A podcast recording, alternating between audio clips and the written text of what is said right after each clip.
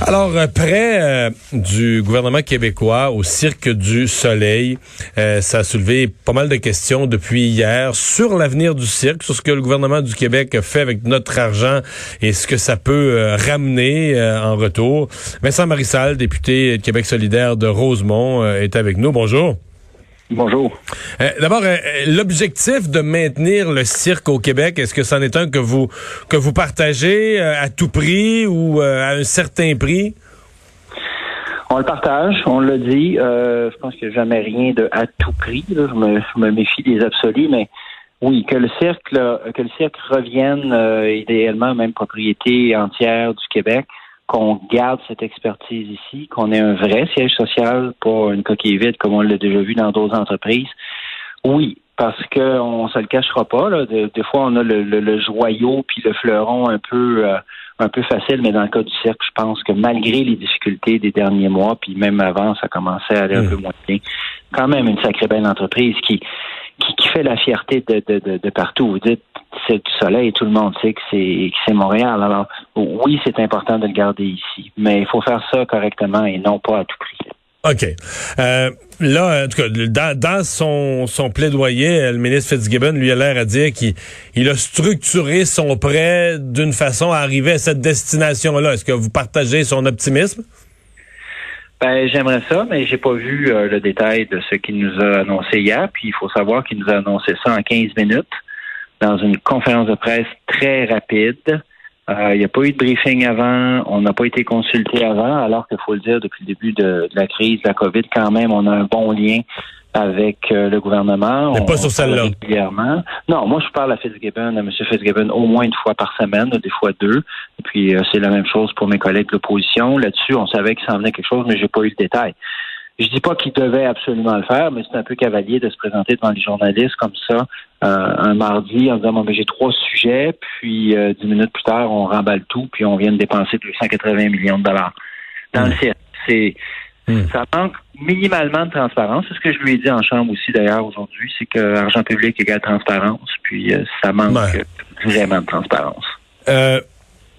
Il y a des gens qui sont fatigués par le fait, le seul fait que le gouvernement du Québec euh, transige avec ses deux partenaires, le TPG et Fosun, donc deux des entreprises très, très riches. Euh, en même mhm. temps, très, très riches, mais si, si le cirque marche pas, ils vont dire on a perdu nos billes là-dedans, tant pis, puis sur l'ensemble de leurs investissements, ils vont laisser tomber.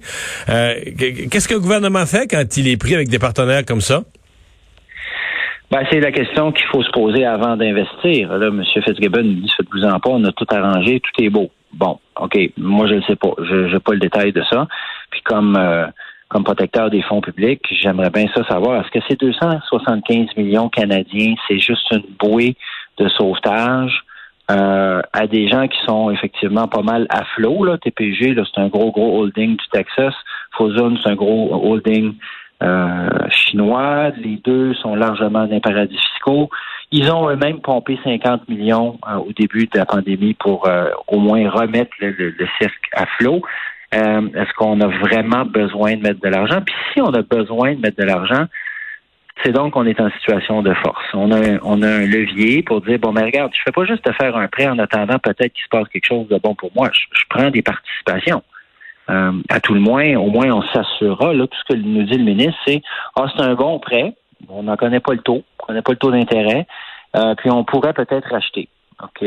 Ça fait beaucoup de si, beaucoup de peut-être, mais pas beaucoup de réponses. Hmm. Euh, le rôle de Guy Laliberté là-dedans, euh, c'est, c'est, disons qu'aujourd'hui il y a beaucoup de questions euh, qui étaient complètement, qui s'est sorti lui-même là, complètement du, du cirque il y a à peine trois mois, alors que la pandémie était un peu dans le décor, mais pas assez pour faire baisser la valeur du cirque. Mais un mois après, la valeur du cirque s'était effondrée et puis était presque en, faillite.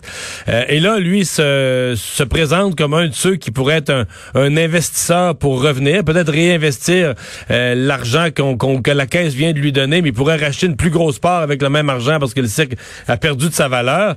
C'est pas, pas un peu euh, drôle de position, tout ça, un peu curieux, tout ça?